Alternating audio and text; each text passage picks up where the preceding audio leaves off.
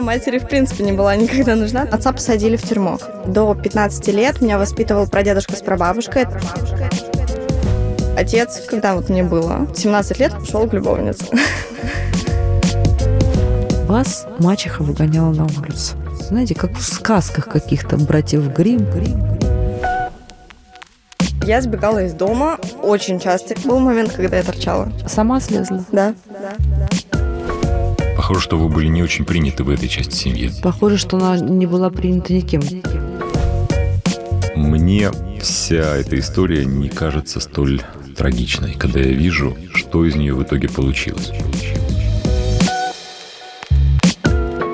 Здравствуйте, это подкаст «Страхи и ошибки». Меня зовут Наталья Лосева, и мы продолжаем наш очень-очень тонкий, жизненный и невероятно важный сезон детских травм. Детские травмы бывают такие разные и такие болезненные. Просто взрослая жизнь и какие-то, знаете, такие убеждения, что все плохое нужно оставлять в прошлом неразобранным, вот просто, знаете, спихнуть в уголки своей души, затоптать и думать, что это никогда не проявится. Вот эти убеждения заставляют нас не думать про наши детские травмы, а думать про них нужно. И нужно их вытаскивать, раскладывать, разбирать по ниточкам. Для чего? Для того, чтобы быть счастливым в настоящем и в будущем. Куратор этого сезона, психотерапевт, руководитель экспертного совета Международного института психосоматического здоровья Сергей Мартынов нам с каждым, с каждым эпизодом это все явственнее и ярче и актуальнее доказывает. Здравствуйте. Здравствуйте, Сергей. Ну что, у нас сегодня Анастасия, которая пришла вот с такой темой, с такой травмой, что, знаете, как в сказках каких-то братьев Грим или самых грустных русских сказках звучит ее травма. И это очень-очень трогает. Я хотела бы, чтобы мы с Настей об этом поговорили. Не только для ее пользы, но и для пользы многих из нас. Настя, вас мачеха выгоняла на улицу. Да, было дело. Расскажите вашу историю. Что это, как это все случилось? Как вы стали жить с мачехой? В чем был конфликт? Почему она вас, к вам так относилась? Как реагировал папа? Давайте прям с самого начала. Начнем с того, что с родителями, в принципе, я никогда не жила. То есть до 15 лет меня воспитывал прадедушка с прабабушкой. Это была достаточно интеллигентная семья, прадед военный, прабабушка библиотекарь. То есть, в принципе, я не могу сказать, что детство было каким-то супер обеспеченным, но, по крайней мере, у меня было все. То есть мы регулярно куда-то ездили, какие-то поездки с классом. У меня был планшет э, у первой просто из класса, компьютер, телефон, то есть абсолютно все, абсолютно любые мои увлечения, развлечения поддерживались. И получилась ситуация в том, то, что вообще я родилась в Москве, а выросла в Украине, в небольшом таком городе, потому что матери я тогда стала не нужна, а в 2001 году, собственно, отца посадили в тюрьму. Вот поэтому, собственно, меня А бабушки и дедушки были? Бабушки с дедушками, да, были. Бабушка, которая со стороны матери, она была в Москве на заработках, а, получается, дедушка, сын прадедушки с прабабушкой, он был после армии контуженный, то есть он жил с нами, но, знаете, это был словно такой вот 15-летний ребенок, то есть он был очень импульсивным, вспыльчивым, и была еще ситуация в том, то, что до примерно 2007-2009 года, я уже точно не помню, он страдал от алкоголизма, собственно, он потом кодировался. Угу. Это был, по сути, подросток, с которым мы жили по соседству, то есть мы были некими соседями, и поэтому я даже не считаю того, что он хотя бы как-то... Э... Ну, родственник какой Да, да, да, да, да. А сколько было про бабушки и про дедушки, когда они вас взяли на воспитание? Про бабушка 35-го года рождения, про дедушка 36-го года рождения. Ну, то есть под 70. 66. Да, да, да. Бабушки было. Они живы сейчас? Прадеда, получается, забрал второй инсульт по счету. То есть первый он еще более-менее как-то на ногах перенес, второй угу. инсульт э, его просто парализовал. То есть про бабушки на самом-то деле было очень тяжело. Тогда еще был жив их как раз сын, угу. получается, мой дедушка. Они тогда вместе э, совместно как-то ухаживали. На самом-то деле хорошо то, что прадед ушел, потому что ему самому было очень тяжело. Это как человек старой военной закалки. И то есть для него стать обузой. Да, да, да. То есть он чувствовал себя обузой, и он прям надеялся на то, что он уже в ближайшее время уйдет, чтобы как это сказать? Ну, вот да, как раз не быть mm-hmm. обузой. А прабабушка? Прабабушка, да, жива, мы с ней созваниваемся регулярно, она научилась пользоваться WhatsApp. Вот, я ей скидываю фотографии, она мне, правда, каждый раз такая, Настя, скинь мне фотографии и объясни, пожалуйста, как их посмотреть. Слушайте, ну я, я знаете, почему так подробно расспрашиваю? Потому что, ну, конечно, великие люди. Ну, это просто, знаете, это же в ваших генах. Понимаете, это ваши гены, это такие вот бабушка, прабабушка и прадедушка, это вы их продолжение, это такой прям пример. Вы сказали, что маме вы были не нужны, да? Она участвовала в моей жизни, но это было как-то вот очень странно. То есть Она звонила, говорила то, что вот, я делаю что-то недостаточно, недостаточно хорошо учусь. Воспитывала вас да, издалека. Воспитывала, да, издалека. И вот, мол, дети там в 12 лет, да, например, делают трехэтажные торты, а вот ты почему-то занимаешься своей музыкой, ищешь какие-то свои увлечения, все никак не можешь успокоиться. Потому что я, в принципе, участвовала везде. Я ходила на различные мероприятия, вела концерты, ходила в музыкальную школу, баскетбол, волейбол, то есть абсолютно все, что мне приходило на ум, все, собственно, про дедушка с прабабушкой спонсировали. Хочешь на танцы, пожалуйста, иди на танцы. То есть они поддерживали абсолютно все мои увлечения. И, собственно, с математикой у меня всегда были нелады, и мать находила, за что меня как бы уколоть, за что меня укусить. Потому что какой тебе концерт, если у тебя по математике трояк. Ну, там, получается, 12-бальная система оценок в Украине. Угу. То есть какой тебе концерт музыкалки, если вот у тебя по математике 7? И вы в 15 лет вдруг оказываетесь не с прабабушкой, прадедушкой. Что произошло? А, получается так, то, что гражданства Украины у меня никогда не было. Я всегда была гражданкой Российской Федерации. Угу. И, собственно, очень, так скажем, грубо стал вопрос э, получения документов, получения гражданства. Потому что в Украине паспорт получают в 16 лет, угу. а в Российской Федерации, как известно, в 14. А мне уже как бы 15, около 16. И вы не там, не там. И угу. да, я повсюду иностранец, и повсюду вроде бы свой, и мать говорит то, что нет, я не дам согласия на получение Насти украинского паспорта. Собственно, угу. у прадедушки с прабабушкой надо мной не было официальной опеки, и пришлось меня отправлять к отцу. В Россию? В Россию, так. да. Но не к матери. Мать вас не забрала? Нет. Извините. Я матери, в принципе, не была никогда нужна, то есть угу. она родила в 2009 году мою сестру, и вот для нее существует только Злата. Это вот моя младшая сестра. Что бы она ни сделала хорошо-плохо, она всегда для нее хорошая, а я вот как Э, сбоку непонятно mm-hmm. что. Что там получилось? Хорошо. Вы отправляетесь к отцу. Он отсидел уже к тому моменту? Отсидел, да. Он на тот момент уже нашел себе работу. В принципе, все было достаточно неплохо. Хочу сразу сделать оговорку, то, что летом, получается, мы ездили к отцу. То есть где-то класса с четвертого, как раз когда он вышел, мы начали приезжать летом. То есть угу. с отцом у нас тогда был определенный некий такой достаточно теплый, да, коннект. Я постоянно говорила то, что пап, давай ты, может быть, как-нибудь приедешь. Он говорил, да, да, я приеду, там вот следующим летом. Ну, собственно, как, как говорится, ничего этого не произошло. Но вас принимал? Ну, да, угу. у нас было общение и достаточно хорошая. Так, и появляется вот эта женщина, да, его супруга? Супруга, как она появилась, вообще расскажу.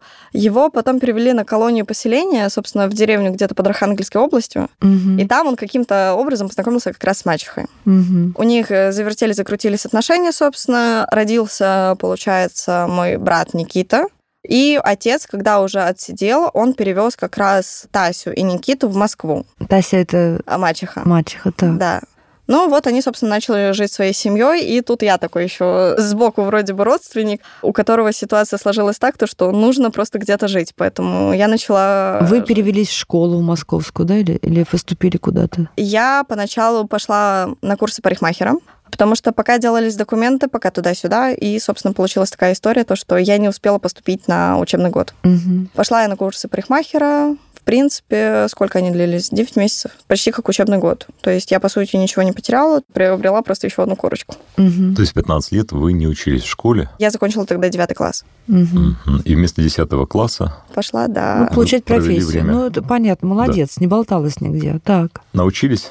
Да, стричь я научилась, но, к сожалению, душа у меня к этому не лежит, и mm-hmm. поэтому, закончив парикмахерские курсы, я пошла работать э, в небольшую такую парикмахерскую, которая находилась на Тимирязевской. Там такая парикмахерская была на цокольном этаже буквально, то есть она такая 2 на 2 буквально, и все. Я там поработала, поняла то, что нет, все-таки нужно как-то получать образование. Mm-hmm. Я начала пытаться устроиться в колледж, в школу. Я тогда еще... Сама? Сама, да, абсолютно. Тогда еще была возможность у меня поступить в медицинский колледж. Они ждали документы документы, но я думаю, блин, все-таки нет. Все-таки хочется как-то получить высшее образование. Колледж это как бы 4-5 лет. Я уже не помню, сколько учится на медсестру. По-моему, Пять, что ли? Ну, я тоже не знаю, сколько сейчас учится на медсестру, но неважно. Наверное, четыре все таки Так. Я начала ходить по школам, и, собственно, я слышала то, что, извините, с украинским аттестатом мы вас не можем взять. То есть у меня был прям список школ, я выписала mm-hmm. себе список, и такая прихожу, здравствуйте, я хочу зачислиться. Они такие, простите, мы не можем вас зачислить.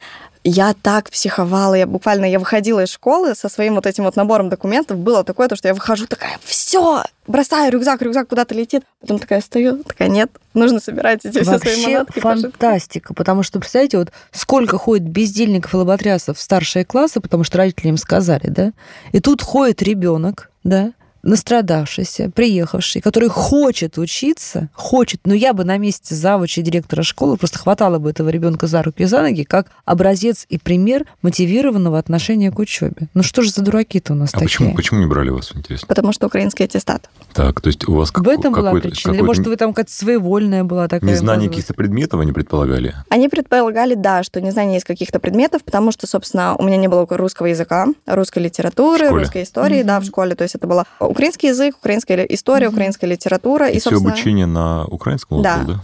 Да.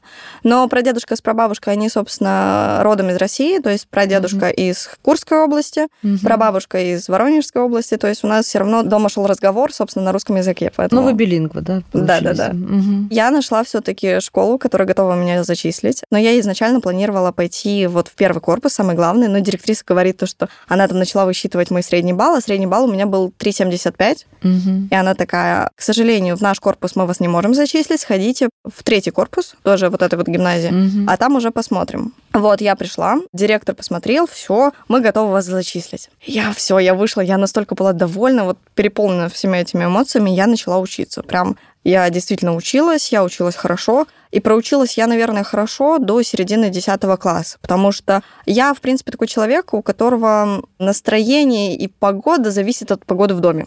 Собственно, какая получилась история? Отец в 17 лет, когда вот мне было, это вот 17 лет, мой 10 класс. Угу. Он ушел к другой женщине. Он ушел к любовнице. Боже. Погодите, а вот до этого какая была погода в доме? Вот вы помните, как вас приняли в 15 лет? Она, в принципе, мне изначально не нравилась, потому Тася. что...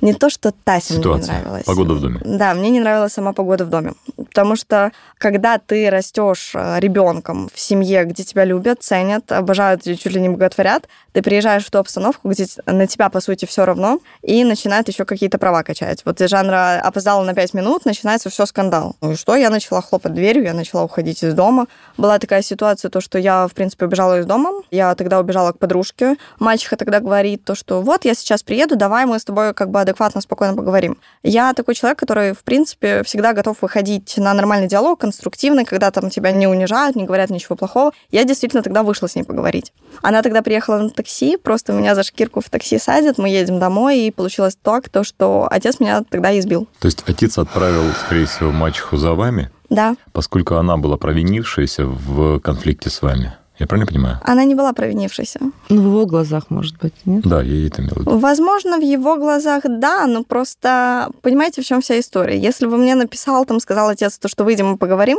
угу. я бы, собственно, и не вышла, потому что а, я вот его как. побаивалась. Понятно. А Стасия у нас э, на тот момент был достаточно такой вот теплый коннект, да, теплые какие-то э, взаимоотношения, поэтому я, собственно, и вышла. То есть это был такой ход э, прикрытия, Ход да? конем и рокировочка, Ну, да, это да, же да. прям предательство было, да? Да. Вы доверились, а она везла вас туда, где вас избили. Обидно было. Обидно было еще то, что, собственно, она потом ничего не сказала. То есть я рассматривала наше общение вот не то, что как мать с дочкой, а, по крайней мере, как вот какая-то подружка. И это стало для меня предательством. То есть если бы она объяснилась, объяснила вам свою вынужденную ситуацию, да? Да. она бы ее не повезла тогда. Вам было бы проще. Хотя, может быть, она не думала, что отец так среагирует. Возможно, это просто было вот такой эмоциональный, импульсивный, да, импульсивный какой-то срыв, да. Вот, и я тогда еще ходила как раз на курсы парикмахера. Избил он меня, ну, дай бог, конечно.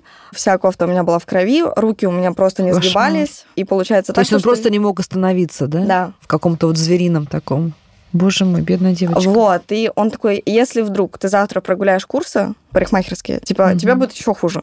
Я приезжаю на эти курсы, мне говорят, стриги. А там такие вот болванки головы. И то, что преподаватель принимает экзамен, собственно, а как ты, получается, постриг это все. Она такая, бери инструмент стриги. Я говорю, я не могу. Она такая, почему? У меня руки не сгибаются. Я ей показываю, поднимаю футболку. Не футболку, свитер. У меня вся спина, короче, вот так вот в полосочках. Это ремнем он вас бил, да? А скажите, он вообще был таким импульсивным человеком? По крайней мере, это стало моим разочарованием. Мгм. Ну, то есть папа вас не воспитывал, вы видели его по праздникам, так сказать, на каникулах, да, в себе рисовали какую-то картину. Мужчина у вас значимый был дедушка, который вас Ну да, обожал, конечно. да?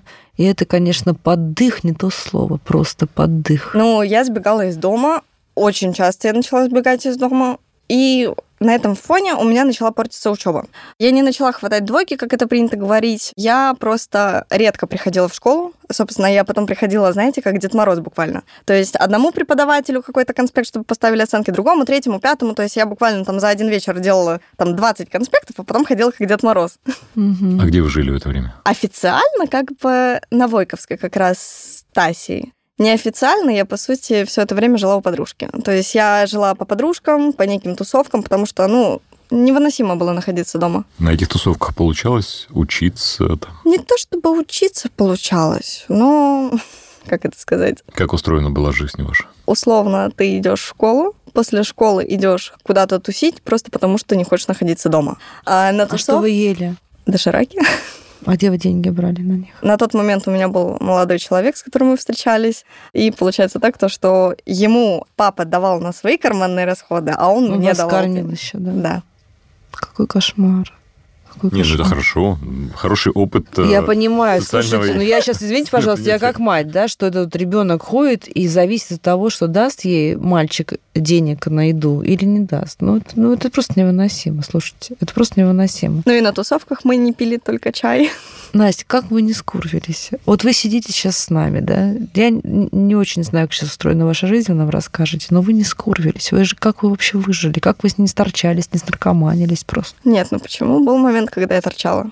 Даже это было, да? Расскажите об этом. Как сказать? Это все получилось крайне банальным. Я вышла прогуляться, познакомилась просто, получается, с компанией. Они начали просто звать меня потусить, и, собственно, не чай пили. Понятно. Сначала угощали, ну, естественно, да. Сама слезла? Да. А потом нужно было как-то покупать это, я правильно понимаю? Меня угощали вот из жанра то, что вот держи, угу. Угу. тебе как-то станет полегче, ты забудешься. Угу. Жалели. Такие добрые Сволочи. ребята. Сколько был этот период? 18 лет я прям все, я закончила. И дальше как ваша жизнь складывалась? И вот этот момент в 17, когда отец ушел, да, вот мы к нему идем. Да. То есть, смотрите, получается, что в 15 вы переехали к мачке с отцом, да. потому что это было необходимо для ну, да, это было оформления документов. Далее вы учились э, год на парикмахера, потом через год вы добились того, что вас приняли в школе, но обучение было затруднено тем, что вы не жили с родителями, а чаще там тусовались и ночевали у подруг. Да. А потом еще и отец ушел от мачехи, правильно? Да, он ушел к другой женщине, сказал то, что мне эта вся история надоела, потому что помимо меня, вот чтобы вы понимали, квартира однушка. В однушке жила я, мачеха, отец, два брата и еще его собака, Ротвейлер. Два брата, у них были общие дети. Да, у них были общие дети. И она в какой-то момент стала вас выгонять. Да, она стала меня выгонять. В принципе, какая получилась история? То есть она начала каждый раз, когда мы что-то как-то ссорились, она звонила бабушке со стороны отца. И то есть даже если конфликт первый начинала она, естественно, то, что когда человека капают, капают, капают, капают на ему, собственно, на мозги, рано или поздно все равно чаша терпения переполняется, и он начинает взрываться. И я ей тоже выговаривала не самые благоприятные вещи, она потом звонила, все плакала, вот, Настя никого, собственно, и не уважает. Мне потом звонит бабушка, говорит, как так, ты вот должна сказать спасибо, что ты хотя бы вот здесь живешь. То есть люди там за аренду, грубо говоря, койко-место платят там 10 тысяч рублей, а ты вот такая вот неблагодарная. А бабушка где жила в это время? Под Петербургом. И она вас никогда не звала к себе пожить? Нет. Понимаете, в чем дело? Я для них была отрицательным персонажем. То есть они знали меня вот с некой такой хорошей стороны, то, что девочка ходит в музыкальную школу, чем-то как-то занимается, а тут, собственно, какого лешего она начала как-то что-то тусить, дома не ночевать, и вот я для них прям была реально отрицательным персонажем. Да, но бабушка не предлагала вам переезд к ней даже э, ранее? Нет. Когда вы ехали к отцу? Нет, нет. Похоже, что вы были не очень приняты в этой части семьи, да? да? Похоже, что она не была принята никем, кроме прадедушки светлой памяти и прабабушки, дай бог и здоровья, я так понимаю. Я думаю, что если рассказывать картину их глазами, как себя вела Настя, потому что мы знаем сами, что в самых благополучных семьях подростки в период пубертата выдают такие вещи, что а, волосы дыбом стоят. А здесь девочка с такими вот сложными переменами судьбой. И, конечно, я думаю, что когда они рассказывали просто, что там, как хамит Настя, прогуливает школу, хлопает дверями, это выглядело, конечно, что ну, какой-то исчадиада ненормальное, да? А правда, она всегда сложнее, чем взгляд с одной стороны. Вы закончили школу, кстати? Да. Получается ситуация как? Я начала понимать, что погода в доме как раз начала очень сильно портиться. И, собственно, я понимала то, что нужно будет куда-то съезжать, потому что дольше 18 моих мы не проживем. И я начала искать как-то возможности вообще, как съехать. А, собственно, денег у меня не было. И я зашла в группу ВКонтакте и нашла просто вот... На данный момент я считаю, что подарок судьбы. Получается, мужчина искал того, кто поможет разобрать гараж. И я поехала разбирать гараж за тысячу рублей. Слово за слово мы разговорились, а я, собственно, такой общительный человек. Мне, в принципе, нравятся новые люди, новая компания. И мы очень быстро нашли просто хотя бы, как это сказать, некий островок взаимопонимания, по крайней мере. Я ему рассказала про всю свою ситуацию, и он говорит то, что, слушай, Настя, у меня есть знакомый, который на данный момент находится в местах лишения свободы, а есть у него пустующая квартира. Но оговорочка то, что там э, ситуация не очень, потому что очень грязная, и нужно будет очень много убираться. Я такая, замечательно. То есть мне было, в принципе, абсолютно все равно, где жить. Мне хотелось, по крайней мере, сепарироваться на какое-то свое некое душевное спокойствие. Вы туда поехали? Я поехала туда. Он поехал со мной, довез туда на машине, я захожу, и это был просто сущий кошмар. Чтобы вы понимали, человек, который э, хозяин квартиры, он еще и пил. То есть в квартире... Вы эту квартиру очистили? Да, я эту квартиру очистила, но, собственно, в чем была вся история? Она была безумно просто загрязнена, и первое время я спала, получается, на коврике для йоги и в спальном мешке, потому что кухня была единственным чистым местом, а остальные две комнаты я уже просто убирала по сути. Вы ее разгребли и стали там жить? Да. Я так понимаю, что вы успели родить ребенка? Да. И вы живете по-прежнему в этой квартире? Нет, в другой. А вы уже в другой квартире живете. А как вы зарабатываете себе на жизнь? Онлайн. СММщик. А вы СММщик онлайн? Да. И это э, денег хватает на вас, на ребенка? Да, хватает Пап, денег. С папой ребенка вы не живете вместе? Нет. Не сложились отношения? Не сложились да? отношения. Страхи. Как, как использовать страх во благо? Мы, конечно, раздавлены всей этой историей, но давайте, Сергей, попробуем, вот как вы умеете мастерски, емко, кратко и проницательно. Как вот из всего этого Настя вытащить ту позитивную опору, с которой можно жить. Вот вы всегда нас учите да, этому, что смотреть в будущее, вперед. Я вообще не знаю, как можно волочить на себе весь этот груз, тем более, что мы видим девушку рефлексирующую, да, думающую. Она от всего этого отказаться не может, обесценить не может, она этим вся пронизана. Вот как ей выгрести? Знаете, я смотрю на Настю, я вижу вполне состоявшегося человека. Сколько вам лет, Настя? 22 на данный момент. 22 года. Очень взрослую для своего 22-летнего Невероятно возраста. просто, да. И мне вся эта история не кажется столь трагичной, когда я вижу, что из нее в итоге получилось. Друзья, вот я сейчас просто сижу плачу, потому что э, я, ну, Сергей по профессионально смотрю, я смотрю на это по-человечески, по-матерински. Конечно, это просто ну, Хорошо, что Сергей не видит в этом трагедии, но я в этом вижу трагедию. Я, я вам опишу, почему. Дело в том, что для ребенка важен материнский объект, так называемый. Это не обязательно должна быть мать. Это может быть любой близкий человек, с которым у ребенка возникает симбиоз, который определяет на дальнейшую жизнь вот это базовое доверие к миру. И оно у Насти, несомненно, есть. Настя, я вас поздравляю, у вас были прекрасные отношения с вашим прабабушкой и прадедушкой, и они вам фактически заменили родителей. Ну тогда оно и есть. И все, что было необходимо вам в детстве, вы от них получили. А такие побочные вещи, как планшеты, телефоны, вы получили тоже. Но главное, что вы получили, вы получили любовь, любовь да, внимание. внимание и вот это ощущение, что они к вам не безразличны. Они были чутки и внимательны ко всему, что происходит в вашей жизни. К вашим интересам, к вашим склонностям, к вашим потребностям. Они давали вам ту любовь и то понимание мира, которое было вам необходимо. И вы сформировались именно благодаря этим людям. Причем это были очень культурные люди. Прадедушка был офицером с высшим образованием, бабушка была библиотекарем. С двумя высшими образованиями. Вот. Бабушка была библиотекарем, видимо, тоже очень начитанным и культурным человеком. Правильно я понимаю? Правильно. И благодаря этому вы получили не только вот эту семейную ситуацию благоприятную, но и большой культурный контекст. Наверняка они читали с вами книги и учили стихи. Да, конечно. Музыкальная школа была. Было много интересного. Правильно я понимаю? Правильно понимаете, даже были моменты, когда прадедушка такой, Настя, иди сюда, я там в газете нашел какую-то интересную статью, вот что-то должно у тебя из нее отложиться. То есть каждый раз они как-то пытались что-то как-то в меру своих, конечно, возможностей расширить кругозор, соответственно, они оплачивали все мои поездки куда-то с классом, с друзьями сходить. То есть у нас э, с прадедушкой, он работал до моего третьего класса, у нас была традиция, что, получается, каждые его выходные мы куда-то ходили. Соответственно, его, конечно, могли куда-то там среди ночи, вечером вызвать, потому что он работал тогда еще на пульте управления, это что-то... Он еще и работал. Да, до С моего третьего класса. Да, у нас были семейные традиции, то есть прабабушка, она постоянно, получается, меня водила в музыкальную школу, забирала с музыкальной школы. Они ходили на все мои выступления и вот так вот просто с камеры такие, Настя, привет, там машут мне ручки. Ну, да, это было классно. Потрясающе. То есть они были вовлечены в вашу жизнь очень сильно. Да, конечно. А вас они вовлекали в очень широкий культурный контекст, благодаря чему вы получили очень хорошее мировоззрение, здоровое, с пониманием того, как общество устроено. Все это вы получали до 15 лет, после чего вы уехали от них, но связь с ними не потерялась. Прадедушка мне высылал деньги.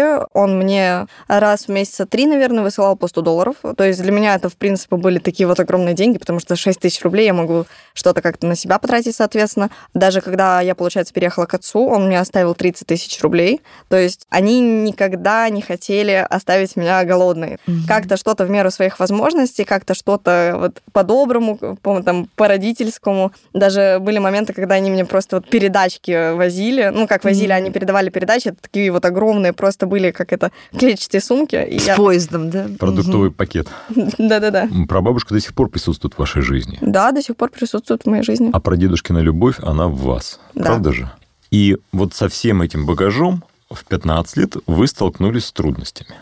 Эти трудности состояли в том, что вы попали в семью, в которой вы не были так приняты, как, Как вы деликатно называете трудностями вот этот ад, в который она попала, Сергей? Ну, школу я закончила экстерном за три месяца, потому что из гимназии меня в конечном итоге отчислили. Я уехала к прадедушке с прабабушкой. Я просто почувствовала в тот момент себя настолько счастливой, потому что я могла спокойно, нормально кушать. Кушать человеческую еду, не дошираки, собственно, а домашний борщ, там какие-нибудь котлетки с пюрешками.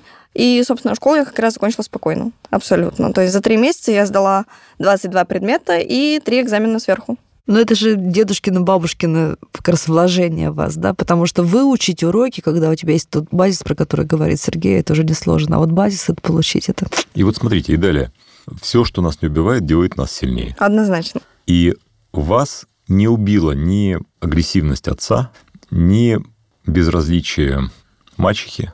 Вы достаточно сильный человек, достаточно жизнерадостный. Нет, ну отпечаток оно, конечно, свой сделало. Ну, смотрите, этот отпечаток, это может быть тот опыт, который был вам необходим при вашей общительности, при вашей способности выстраивать социальные отношения легко. Вам, может быть, нужно понимать, что люди бывают разные, что с ними могут быть разные отношения, что вы можете кому-то не нравиться, что вас может кто-то даже близкий человек обидеть, и что, может быть, не всем нужно доверять себя целиком, даже если это близкий человек. И нужно выстраивать отношения с человеком для того, чтобы они получились такими, какие они были у бабушки, прабабушки и прадедушки. Для меня это, знаете, некая вот идиллия, Мгм. да, и некая мерила, грубо говоря, некой моей семейной жизни, да, и неких моих семейных ценностей. Да. Люди прожили, по сути, до последних вот всех своих дней, потому что и в горе, и в радости, и в болезни, там, и в слабости Да. прожили они 63 года. Потрясающе. Да. То есть, по сути, да, смерть их и разлучила. Имея такой образец в вашей жизни и видя, как они строили свои отношения, Поэтому у меня не получились отношения, потому что у меня, скажем так, э, высокая очень планка на мужчин. Милая моя, вам 22 года всего лишь, да, и я понимаю сейчас, на самом деле, сейчас такой как, как инсайд, да, открылся из того, что говорит Сергей, что, как я это вижу, что мироздание должно было дать вам социальную прививку, потому что действительно с таким подарком, который вы получили, вот с этим идеальным отношением к себе, где вы ценны, любимы, в двух любящих, уважающих, умных людях, конечно, понять, что в мире так бывает редко, это очень тяжело. Просто, может быть, могла быть эта социальная прививка чуть помягче, но помягче не получилось. Тут, тут, тут понимаешь, в чем дело, Анастасия? Обычно у человека два этапа. Первый этап – это семья, в которой человека принимают, поддерживают, а потом он сталкивается с реальным миром в виде там школы, училища, университета, где все основано на других законах, где-то справедливых, где-то несправедливых. И вот тот мир воспитания, поддержки, внимания к человеку, который был у него в детстве, он уходит в прошлое,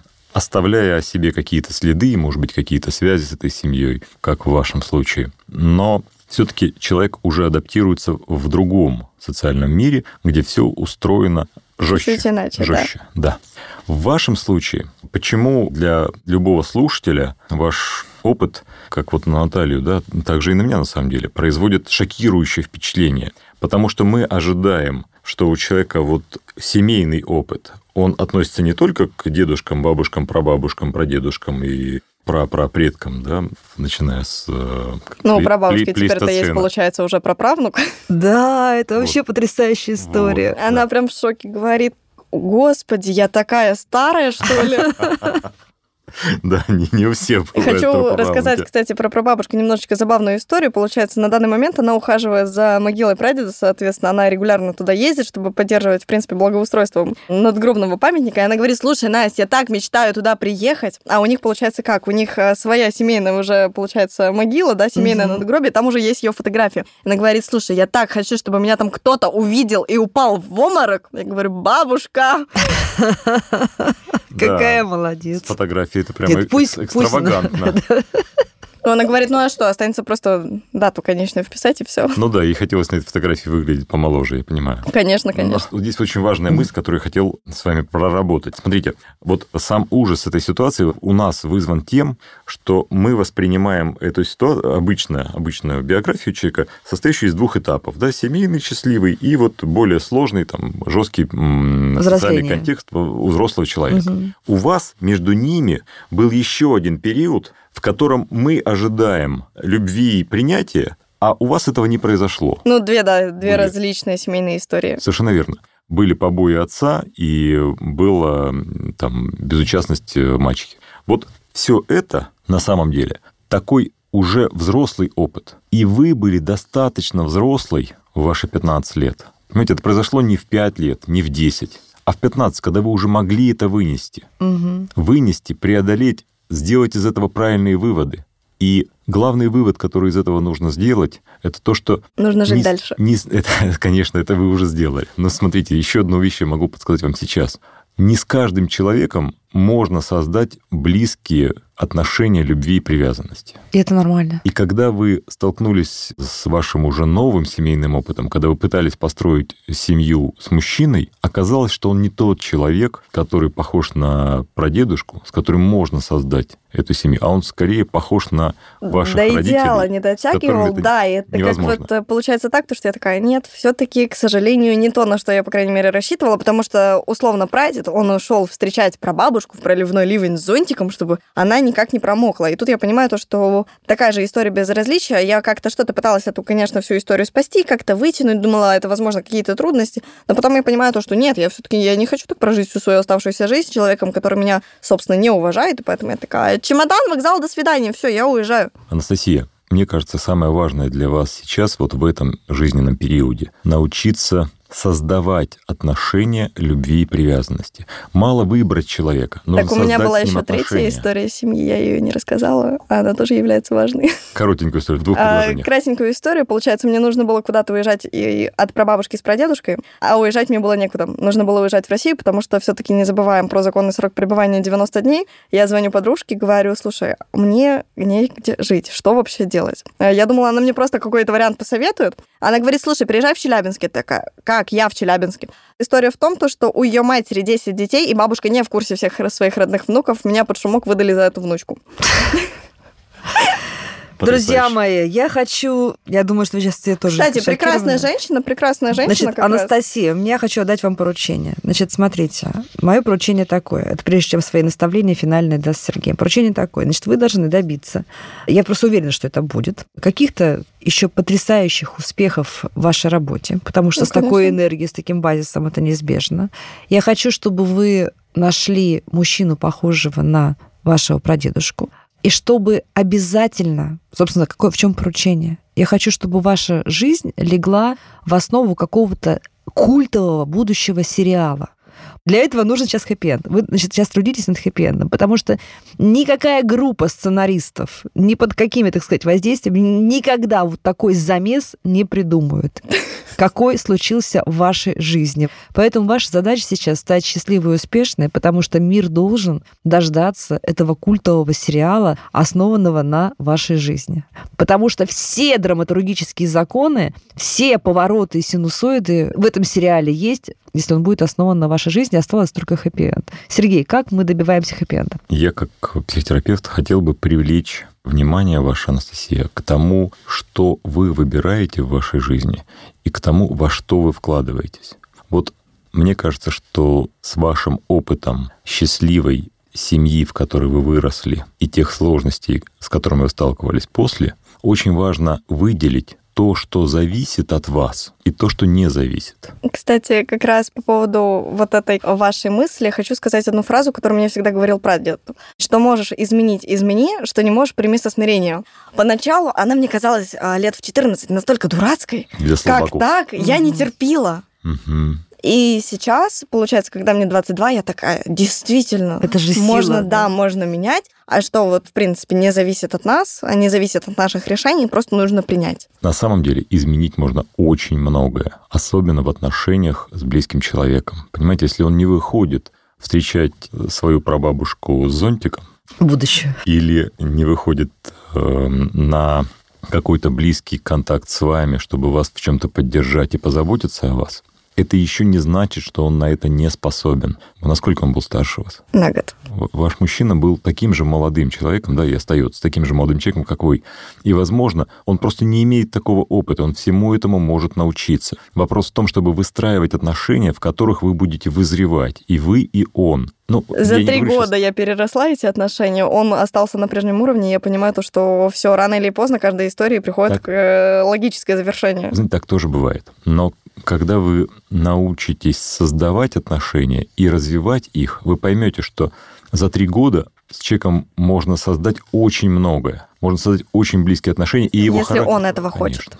Но он этого захочет, потому что рядом с вами любой мужчина захочет всего, что он может достичь. Это точно. И вы можете быть в чем-то и примером для него того, как можно менять ситуацию вокруг себя. А вам нужно сосредоточиться на том, чтобы создавать отношения, которые будут для вас поддерживающими, которые будут удовлетворять Которые вас будут ходить зонтиком, да. В итоге, конечно. Но не с этого они начинаются. Понимаете, какая штука? Вопрос во взаимоуважении. У нас изначально не было взаимоуважения, поэтому, собственно, у нас это не получилось. Вас есть за что уважать.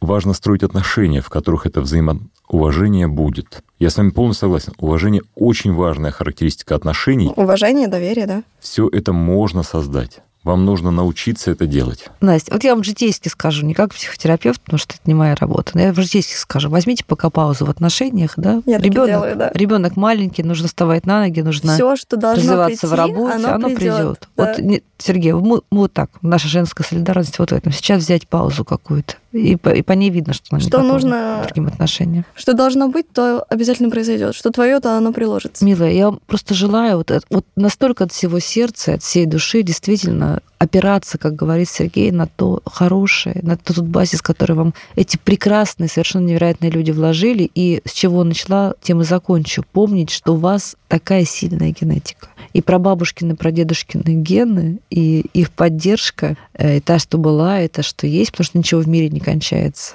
они вас вытянут. И вы большая умница. А еще у вас теперь есть э, очень близкий родственник, ваш ребенок, с которым наверняка у вас очень много любви Да. и привязанности. Это был подкаст «Страхи и ошибки». Мы продолжаем наш сезон детских травм. Истории наших героев сильнее литературы и кинематографа. Давайте будем учиться, кстати, у них вот этой жизни. Сергей Мартынов, психотерапевт, руководитель экспертного совета Международного института психосоматического здоровья, поможет и вам. Приходите к нам для того, чтобы дышать полной грудью и опираться на то, что нужно опираться, а не нужные скелеты разбирать по косточкам и забывать о них. Подписывайтесь на подкаст на сайте ria.ru в приложениях подкаст с Web Store и Google Play. Комментируйте и делитесь с друзьями.